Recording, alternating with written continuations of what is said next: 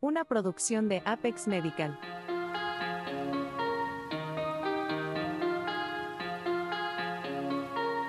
Ferulita para el alma.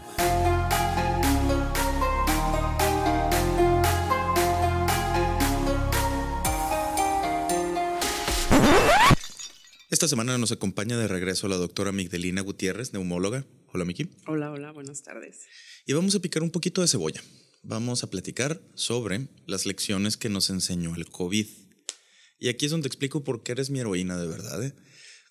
Simplemente desde la primera foto que vi donde estabas visitando a tus niños con la botarga de unicornio, me acuerdo y quiero volver a llorar. Y sobre todo porque en ese entonces mi papá y mi hermano estaban en la refriega también del COVID y sentía que eran pollitos de la expo y que en cualquier momento iban a amanecer helados y la angustia de sobrevivir eso, a pesar, parecer hipócrita de mi parte porque no le di tratamiento yo directamente a, a la enfermedad, sino más bien pues me tenía que cuidar como cualquier otra persona.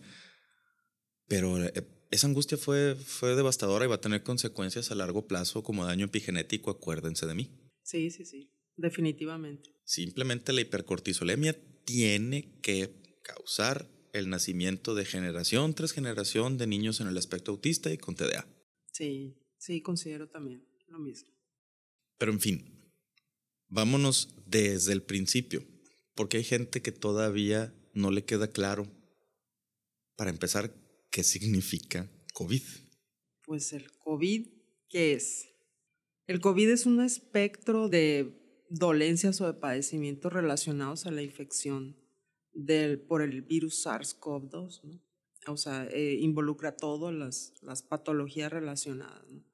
al, al, al virus. Y pues ya sabemos que fue una situación que se generó en China a finales de 2019 y pues que cambió para siempre la perspectiva que teníamos nosotros tanto del sistema de salud como también tuvo sus consecuencias sociales, o sea, vivimos un problema social muy importante y como dices tú, pues vamos a, a ver las secuelas todavía a muy largo plazo, ¿no? Sí, el, el detalle es que no, al ciudadano promedio no le entra en la cabeza cómo puede existir el intercambio de material genético entre virus de diferentes especies y cómo esos pueden terminar afectando al ser humano sin que le meta mano un organismo, sin que haya mano negra. Que esa es la queja que, que me han expresado mis pacientes, ¿no? Y que me expresaron en su momento. Cuando la realidad es que este fenómeno pues, lo experimentamos todos los años con la gripe estacional, porque son virus aviares que se cruzan con la migración de los pájaros y nos toca por eso, en determinadas fechas sube la incidencia de enfermedades respiratorias, así de, así de fácil. Sí, sí, sí. Y cíclicamente, o sea, el ser humano ha estado expuesto también a, a, este tipo de infecciones, ¿no? Tuvimos pandemia de influenza en, los en 1920, por ahí otra vez en los 40, etcétera, ¿no? O sea, son, son situaciones que vive cada determinado tiempo, ¿no? Toda la humanidad, ¿no? No es algo exento ahí de, y lo interesante de aquella pandemia anterior es que se le llamó gripe española, nada más porque los españoles fueron los primeros en admitir públicamente que existía un problema de salud. Todos los demás países lo escondían para no entorpecer sus exportaciones e importaciones de materias primas. Sin embargo, la infección, pues bien sabido que empezó en Asia, Ajá, también en sí. aquel entonces. Siempre, casi siempre es en Hong Kong, en China, en todo por ahí, ¿no? Sí que hay que aclarar, no, no, esto no es un comentario ah, xenófobo no, no. para nada. No, no, no, no. Simplemente es un área de conferencia, es un puerto a donde, de donde llegan y de donde salen barcos mm. de todo el mundo hacia todo el mundo, con carga de todo el mundo hacia todo el mundo. Y son áreas súper pobladas, muy, muy, con demasiada densidad de población. A mí lo que se me hace bien interesante es que el doctor Anthony Fauci había advertido sobre la posibilidad de una pandemia respiratoria desde el 2004 en la revista Time. Sí, nosotros como neumólogos este, habíamos estado siempre preparados desde los 2000. Este, por eso empezó vacunación masiva. Por, creíamos que iba a ser la influenza. Había eh, vacunaciones eh, masivas de influenza y estaban muy, muy pendientes de las eh, epidemias de, de, influenza, de nuevos virus de influenza, todo, todo, todo está enfocado en la influenza. Hubo brotes de virus eh, SARS, este, el SARS-CoV-1 y el síndrome, el MERS. El, MERS, el de, Medio Oriente, sí. Y no, no, como que no, no se enfocaron en eso, seguían con la influenza la influenza hasta que vino la epidemia de influenza en el 2009 en México y creyeron que, ahí, que, que esa iba a ser la, el gran boom que íbamos a tener, como sucedió en los 20, en 1920, igual, que ese era nuestro brote. Después hubo otro brote en 2012 y hasta ahí nos quedamos, ¿no? Y ya de ahí se perdió ese, ese miedo a, a, a otro tipo de virus, ¿no? Creo yo, pero esto es totalmente mi opinión mal informada, que fue tan premiada la respuesta del sistema de salud mexicano en el 2009 que nos hizo sentarnos en nuestros laureles y bajar la guardia. Exactamente. Y se vio, o sea, hubo muchas pérdidas económicas en ese entonces, eh, lo cual fue muy criticado, ¿no? Entonces, eh, ahora que se vino la otra pandemia, dijimos, dijeron, no, no, no vamos a, a, a ser tan estrictos o tan radicales como en el 2009 y yo creo que por eso nos fue como nos fue, ¿no? Yo en el 2009 estaba haciendo Artros, me acuerdo, en México.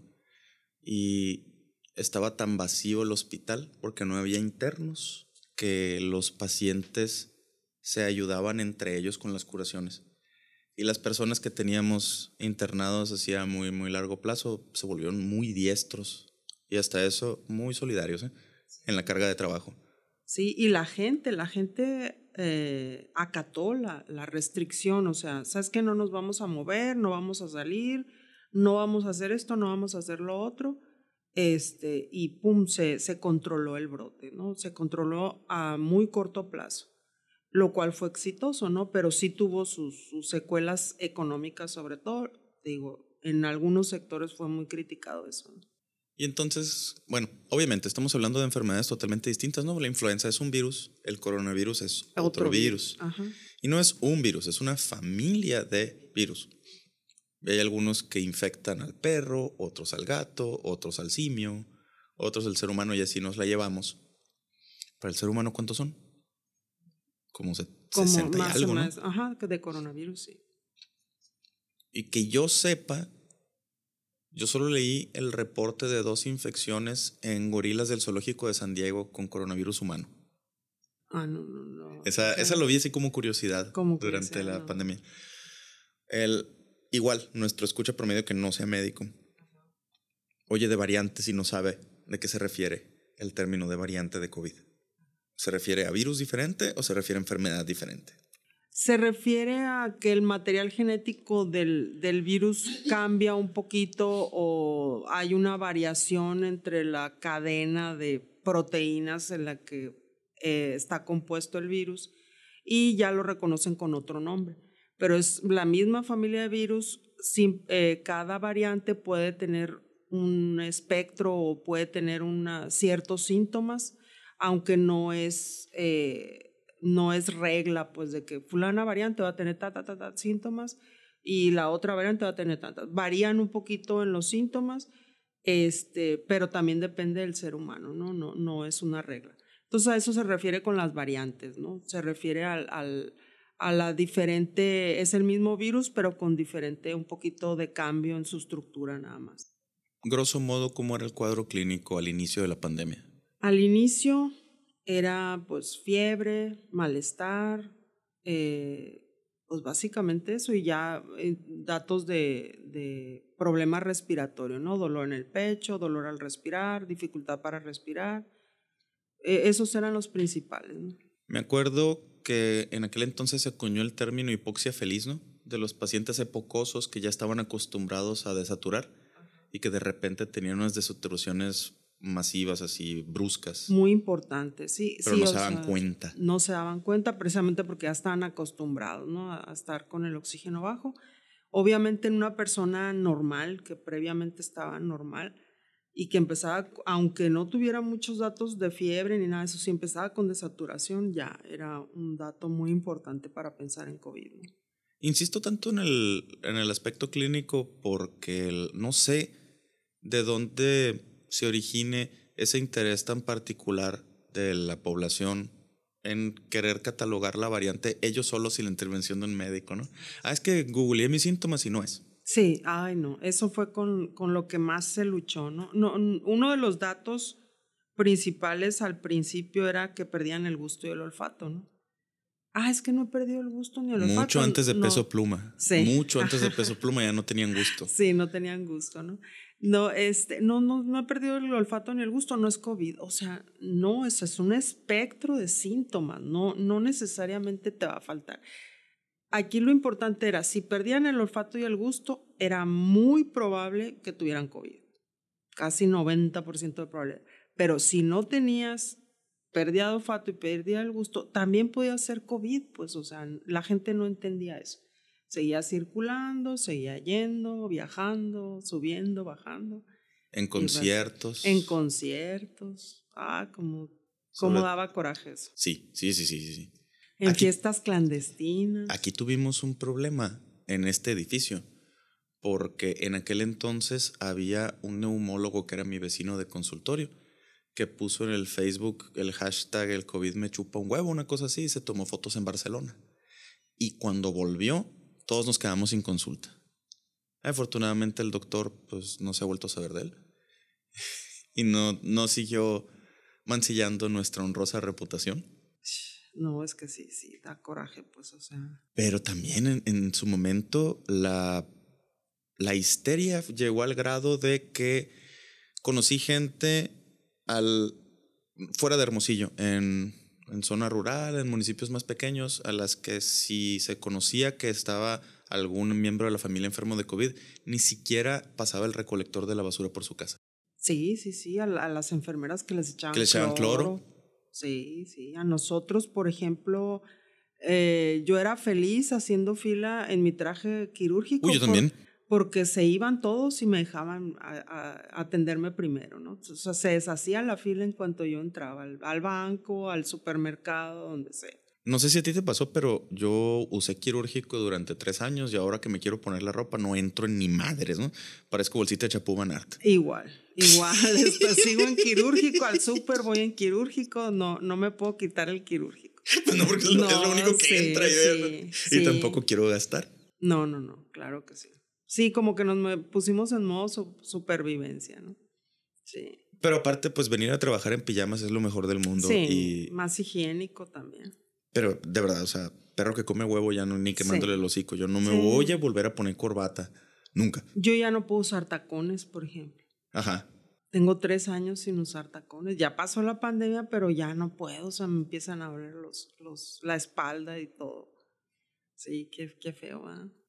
Vamos a platicar un poquito para que entienda la gente cómo era la experiencia del médico que se tenía que poner su traje hazmat y ponerse su escafandra, porque no sabíamos qué tan virulento era el agente. Lo que era pasar 12 horas envuelto en unas bolsas de basura porque pues desafortunadamente no teníamos trajes hazmat como tal y los llegué a ver con bolsas negras recortadas de las orillas y pegadas con cinta plateada en el cuello y en las axilas. Obviamente hubo muchos eh, problemas al principio. Eh, con lo que más luchamos fue con la incredulidad. La autoridad de la institución que sea, no voy a, mencionar una o la institución pública de la que sea, no creía que el problema iba iba a progresar tanto. De hecho, tuvimos juntas este, con las autoridades de una institución donde trabajo y dijo que éramos unos miedosos, que no iba a pasar nada y que pues que el presupuesto era tal y que pues ahí le hiciéramos como pudiéramos. Nos dieron una salita eh, de cuatro o cinco camas porque dijeron que de ahí no iba a pasar pues obviamente ya en julio esta persona ya no estaba, gracias a Dios, este, porque pues no hubo presupuesto y sí. Al principio sí teníamos equipos más o menos como debían de ser, pero pues el presupuesto se acabó. Y sí eh, teníamos a veces que estar eh, primero con equipo desechable, ya después con equipo de tela. El equipo... Que era lo mismo que, que entrar en pelotas, o sea, por Sí, no chingues. o sea, se mojaban o sudaba, uno sudaba horrible. Este, a veces no te quedaban. Yo mido 1.75 y a veces el pantalón quirúrgico me llegaba a media pierna. Este, al principio pues había batas eh, quirúrgicas desechables, ya después fueron batas de tela y, al, y después de plástico. Sí me tocaron este equipo de, de bolsas de basura de plástico. También nos, a veces llegaban donaciones, ¿no? Ah, a, nosotros nos tocaron esos guantes de látex chinos que te los ponían y parecían de encaje, que estaban llenos de hoyitos. Sí, sí, sí, sí. Guantes raros, guantes, eh, o nos tocaron unos, el, el uniforme, el, no me acuerdo cómo se llamaba, el que se, que era de zipper todo Sí. hasta arriba. ¿no? Sí, como el de Volver al Futuro. El de Volver al Futuro. Así llegaron unas donaciones que eran como de, de felpa, o sea, nos los dieron en agosto. En el Hospital General ya sabes que en, en hay días en los que el aire acondicionado no es suficiente por las temperaturas de aquí. No era la muerte, o sea, era, éramos como un traje de teletubi de colores, había rositas, había, pero eran así como de felpa, de, eran gruesos, pues. Y, y sentíamos que nos íbamos a morir, ¿no? O sea, estábamos horrible, horrible, horrible, horrible. Y hablando de los que sentíamos que nos íbamos a morir, México tuvo el primer lugar a nivel mundial en personal de salud muerto por COVID. Que eso habla tan mal de las instituciones como de la población que nunca nos apoyó. Porque quemaron centros de salud porque no querían que llegaran pacientes COVID a su comunidad, pero recibieron los camiones de la Tecate con mariachi. Sí, o sea, fue un, un como te decía, un, un problema o un trastorno social, ¿no? O sea, había gente que, primero que no creía, ¿no? Que no, que no. Los hay sí. todavía, es lo triste, pues Sí, es los... que no existe, o sea, como los terraplanistas, pues, o, o de que no existe, ¿no? O, o los creacionistas. Sí, sí, o sea, ¿cómo si yo estoy viendo una prueba positiva? O sea, siempre había miles de explicaciones por las cuales sí eh, ellos tenían razón, ¿no? Entonces, eh, fue una población que en- primero no acató las, las normas, no creía y había también mensajes mixtos, ¿no? De la misma autoridad, de que este, eh, vamos a darle prioridad a la economía, no podemos parar todo porque hay gente que se muere de hambre. Entonces, en ese desbalance de sí seguir las reglas o no seguir las reglas, se, se descontroló todo. México eh, tuvo un mayor número de fallecimientos en relación a su población, tuvo más personal médico que falleció en, en- a nivel mundial, Es que son las dos cosas, tanto en Sí. proporción como en números como en absolutos. números absolutos, o sea. el 20% de los muertos de México fueron personal de salud. Médicos, enfermeras, incluso personal de mantenimiento del, y químicos de los hospitales. Sí, o sea, más que la India, más que países que en nuestra mente tenemos como que no tienen el sistema de salud que tenemos nosotros, o o menciono la India por su población, ¿no? Que tiene mucha población. Entonces tuvimos un problema muy severo, ¿no? Y que la India es un modelo de investigación para pandemias porque el, el, el modelo que, tenemos, que teníamos antes del DOTVAL, ¿verdad? Lo que teníamos para tratamiento de tuberculosis fue por investigación realizada específicamente sobre la población india. Por la gran cantidad de casos que tienen ellos todos los años. El, aquí, el- en el apogeo de la, de la pandemia, ¿cuántos decesos veíamos diario? No, a veces no los podíamos contar, o sea. mm. Yo llegué a ver, en, o sea, yo de, me iba del ISSSTE al Hospital General, ¿no? Turno completo, entrar y, y no salir. Pues fácil, unos, al día unos 15 más o menos entre las dos instituciones, así en los días más difíciles, ¿no? Lo más difícil para, para yo creo todos los que estuvimos involucrados ahí era dar informes por teléfono. O sea, decirle al familiar, ¿sabes qué? Pásame al paciente, pásame, oiga, usted es familiar de fulanito tal, ay, mire, déjeme decirle que falleció. Eso era una cosa extremadamente dura, muy, muy feo, no poderles decir, ¿sabes que se está poniendo mal? ¿Sabes que No, generalmente era de repente, pues era súbito, o bien la situación de estar encerrados no nos permitía salir desde antes a, a irle avi- avisando, pues. Era abrupto el asunto. Y sobre todo también la mm, negatividad, la renuencia de los pacientes a aceptar el ventilador. Que cuando ya aceptaban el ventilador ya era demasiado tarde, ya era mucho más allá de la posibilidad de cualquier maniobra. Sí, hubo muchos mitos, muchas creencias. Es que si me meten al ventilador me voy a morir. O sea, sí. O sea, la, la posibilidad de morir una vez que llegas al ventilador es alta, pero si no te meto al ventilador, la posibilidad de morir es del 100%, pues. Es lo que mucha gente no entendía. Pues si no te ofrezco la ventilación, te vas a morir. Y pues, eh, la, la- aparte la, el poco conocimiento, no puedo decir ignorancia porque el, el paciente no está obligado a conocer los términos médicos, pero la poca información los hacía caer en, en creencias muy lógicas, ¿no? Como que no, no lo vayan a meter a ventilador.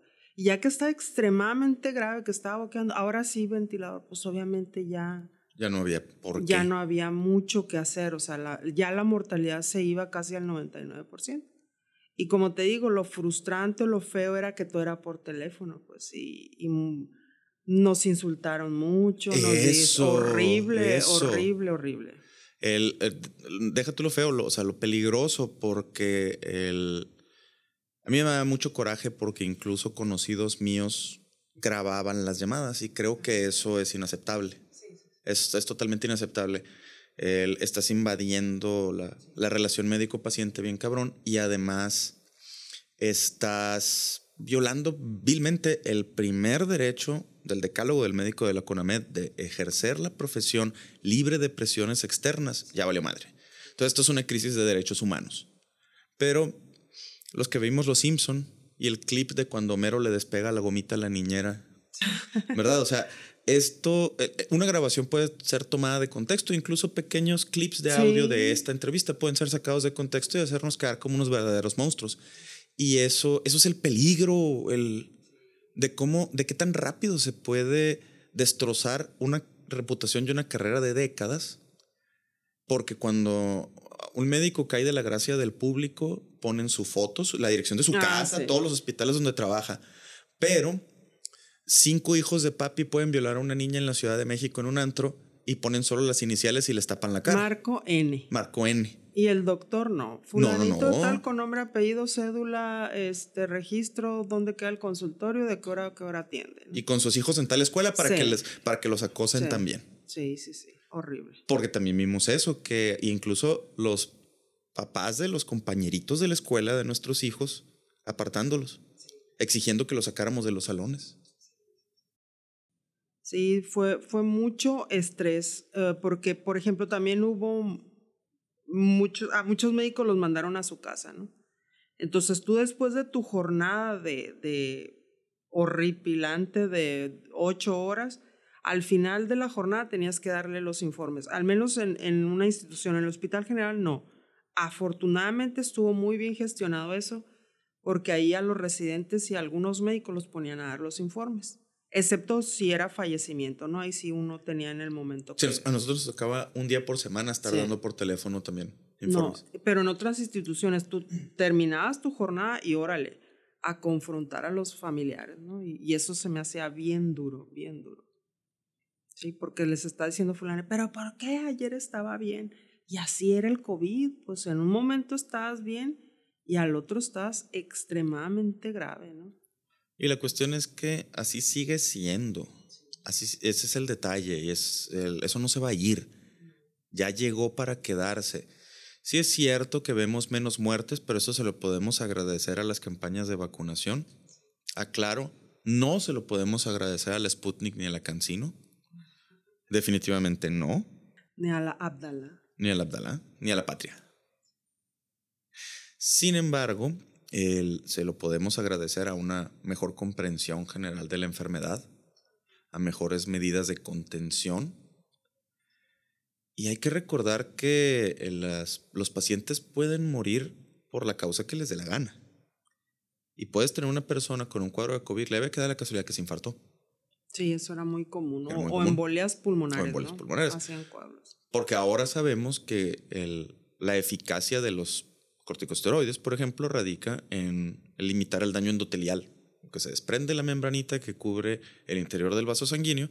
Entonces había una muerte masiva de vasitos sanguíneos que provocaba sangrados dentro del pulmón, coágulos, y se nos morían.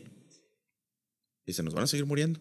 Y así va a ser y esperar que otra cosa viene, ¿no? Porque, o sea, se, la OMS otra vez está diciendo que puede haber otro virus también que pueda provocar otra pandemia.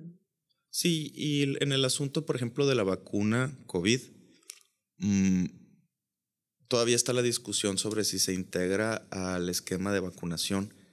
Y el detalle es que, por ejemplo, los- nuestros vecinos americanos no tienen un esquema básico de vacunación. Y el de nosotros, que era laudado por todo el mundo como el mejor del planeta, desapareció en esta administración federal. Porque no sé si nuestros escuchas recordarán un jingle que decía Sistema Nacional de Salud. Oye, esa madre ya no existe. El Sistema Nacional de Salud era una dependencia de la Secretaría de Gobernación que operaba independiente de los tres poderes del gobierno, que se encargaba de repartir las vacunas en, digamos, este, cuadrículas epidemiológicas bien, bien establecidas, en los que el equipo estaba conformado por entre 9 y 13 personas que iban a estar repartiendo vacunas. A mí no se me olvida porque al menos a nosotros en la UABC nos Sí, traían nos traían a pan y riata vacunando gente Sí. en el solazo. ¿Qué pasó? Pues que ahora el Sistema Nacional de Salud desaparece, los recursos se centralizan y el personal se recorta, creo que como a la quinta parte de lo que era antes. Ah, claro, ¿no? Esto fue prácticamente un año y medio antes de declararse la pandemia, no había manera de saberlo. Pero por el mecanismo que estaba vigente en ese momento, ahora para aprobar una cuadrilla de vacunación, primero se tenía que mandar un oficio a la Ciudad de México, a la cola, a procesarse con todos, en lugar de ser algo ya predestinado. Sí. Sí, sí, sí. Así estamos ahorita, a ver si se incluye y qué vacuna se va a incluir, ¿no? Eso es súper importante, al menos en el, en el caso de Moderna, Pfizer y AstraZeneca. El último comunicado de la OMS, si mal no recuerdo, fue diciembre, ¿no? Creo que fue diciembre, que dijeron que si ya tenías tres dosis, el refuerzo muy probablemente no fuera necesario hasta los dos años después de la tercera dosis. Sin embargo, pues eso abre la discusión a casos como inmunidad combinada, ¿no? De recibí fulana vacuna y me enfermé de todos modos, pero de una variante más leve. Ahora, ¿qué clase de inmunidad poseo? Sí, sí, va a ser un va a ser muy complicado, ¿no? Sí, porque no, no sabemos. Es más, ya muchos ya perdieron la cuenta cuántas vacunas o cuándo se pusieron las vacunas. Entonces, también, no- al menos en México, no estamos estudiando las variantes tampoco. Entonces va a ser. Porque es muy probable que existan ya más letras, ¿verdad? Sí. Después de la, de la Eh, Omicron. Sí, sí, muchas más, ¿no? Entonces no es algo que se esté investigando ahorita. ¿no? Es, es bastante triste, de verdad. Es un reto, digamos, cuando no quieres quedar mal, ¿no? Es que es, es un reto que tenemos que, que, que pasar, ¿no? Ah, pero, Pero pues sí. si no tiene hueso, qué sé yo de eso. No, pero sí, sí tenemos que crear conciencia, pues, de que tenemos que saber nuestro estatus de vacunación, porque ahorita le preguntas a la gente y no, ni se acuerda que se, con qué se vacunó, y siguen habiendo casos de COVID. ¿eh? Yo sigo viendo COVID en el consultorio, no tan graves como, como hace dos años. Sí he tenido gente que se complica de COVID, por ejemplo, hace menos del mes tuve una paciente adulta mayor que sí se puso grave de, de COVID con sus vacunas y todo. Entonces, tenemos que seguir monitorizando. Pues. Yo creo que sí es necesario estar monitorizando lo de las variantes, todo eso. Ahora, en, en lo que respecta a la desinformación de los medios, mm, no hemos tocado el tema del dióxido de cloro. Eh, Acabo de tocar un nervio, ¿verdad? Sí, lo que ay, es que se, fue un dolor de cabeza bastante fuerte. El dióxido de cloro, el, la ivermectina, este, todos los remedios que salieron. Lo que pasa es esto, de, de 100 pacientes que yo tenga con COVID, el 70, 80, se les va a quitar solo. Entonces les das el dióxido de cloro y se iba a curar de todas maneras. Ah, entonces el dióxido de cloro es muy exitoso, es, es muy bueno. Lo mismo con la ivermectina. A la mayoría de la gente, al, del consultorio es similar que recetó el dióxido de cloro o la talidomida, llegué a ver recetas de No, es cierto. Connotado especialista de la localidad, talidomida para evitar la fibrosis, evitar. Evitar la fibrosis. Ok, señores, les, medular, les voy a platicar qué es la talidomida. Sí. el medicamento se desarrolló en los 60 para evitar el, vómito durante el embarazo y después hubo una demanda común, es comunitaria, se dice, sí, comunitaria. El class action, porque es un antiangiogénico, esto es interfiere con la formación de nuevos vasos sanguíneos y se dio una, varias generaciones de niños que nacían sin brazos y sin piernas, cuadrantamélicos.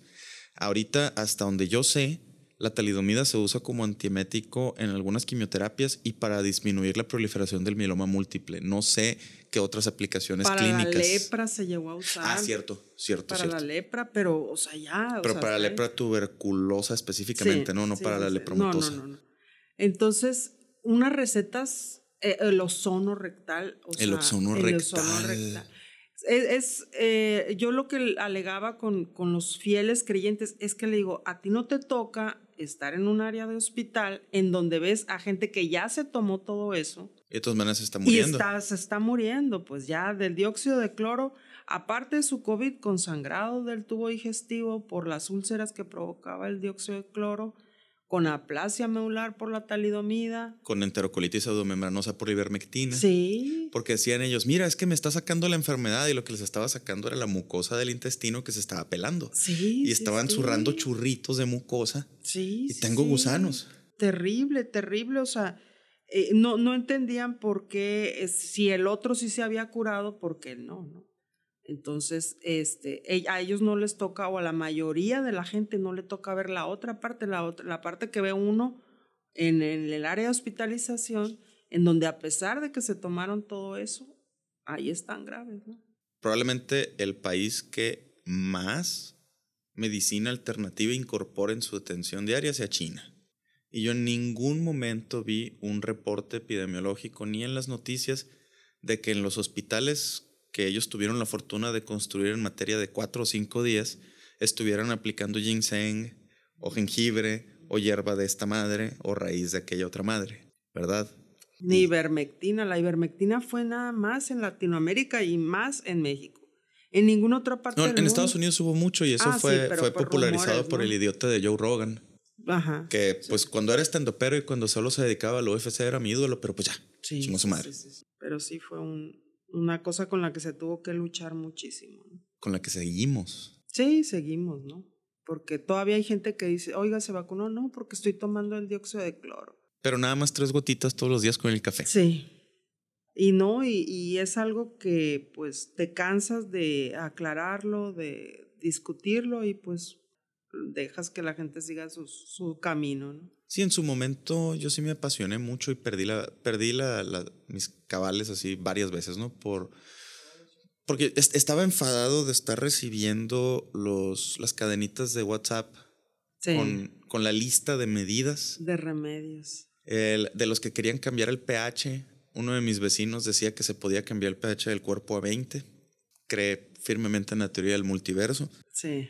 Y cuando le pregunté, bueno, ¿y qué es el pH? Lo que necesitas corregir, obviamente, ¿no? Claro. Sí. sí. pendejo yo por preguntar. Ajá, sí. Y con ajo. Hazme el recabrón, favor. Creo que es como cuando el coach de un equipo deja de regañar a los jugadores. Como cuando el maestro de karate ya no te pone a hacer lagartijas como cuando el maestro de primaria ya no se preocupa por enseñarte las fracciones, ya lo quebraste. Y entonces creo que es más grave la apatía que la agresión. Creo que es, creo que es mucho peor que ya no tengamos nadie, ninguno de nosotros, las energías como para defender nuestra postura. Simplemente estoy tan cansado de tus pendejadas que no estoy de acuerdo. Ah, ok, yo estoy de acuerdo contigo. Sí, y es que también la mayoría entramos en fatiga, La mayoría ya estamos fatigados mental, física, emocionalmente, ¿no? Entonces, está mal, ¿no? Que, que no sigamos luchando para corregir eso. Pero pues este, también necesitamos la ayuda de la misma sociedad y de los mismos medios de comunicación, ¿sí? Para eh, quitar esas creencias, esas falsas creencias. Creo yo que nuestra responsabilidad en este momento ya no es la de remover creencias, sino de fomentar la creación de nuevas generaciones de profesionales para los que esa idea resulte realmente aborrecible e inconcebible, ¿verdad? Sí, probablemente. Decía, decía C.S. Lewis, el autor de las Crónicas de Narnia, que no estoy aquí para arrasar con bosques, sino para regar desiertos. Oh, sí, sería muy importante. Y nuestra participación en la educación médica continua, ahí es donde recae, no tanto en convencer a los que ya están metidos en esto. Sí, en los médicos que van, se están formando, ¿no? Que no sigan perpetuando esas creencias. Miki, muchísimas gracias. Gracias a ti. Espero que en un futuro podamos reunirnos. ¿Qué te parece cáncer de pulmón? No sé, Ah, sí. poniendo. Muy bien. Y a nuestros escuchas, gracias por aguantarnos otra semana más. Dudas, comentarios, mentadas de madre, Ay, con Jorge. aquí Ay. conmigo. Apreciamos mucho su participación y nos vemos la próxima semana. Ferulita para el Alma, conducido por el Dr. Jorge Cardosa Encinas y producido por Axel Valdés. Para comentarios, sugerencias o críticas, diríjase a ferulitaparaelalma.gmail.com.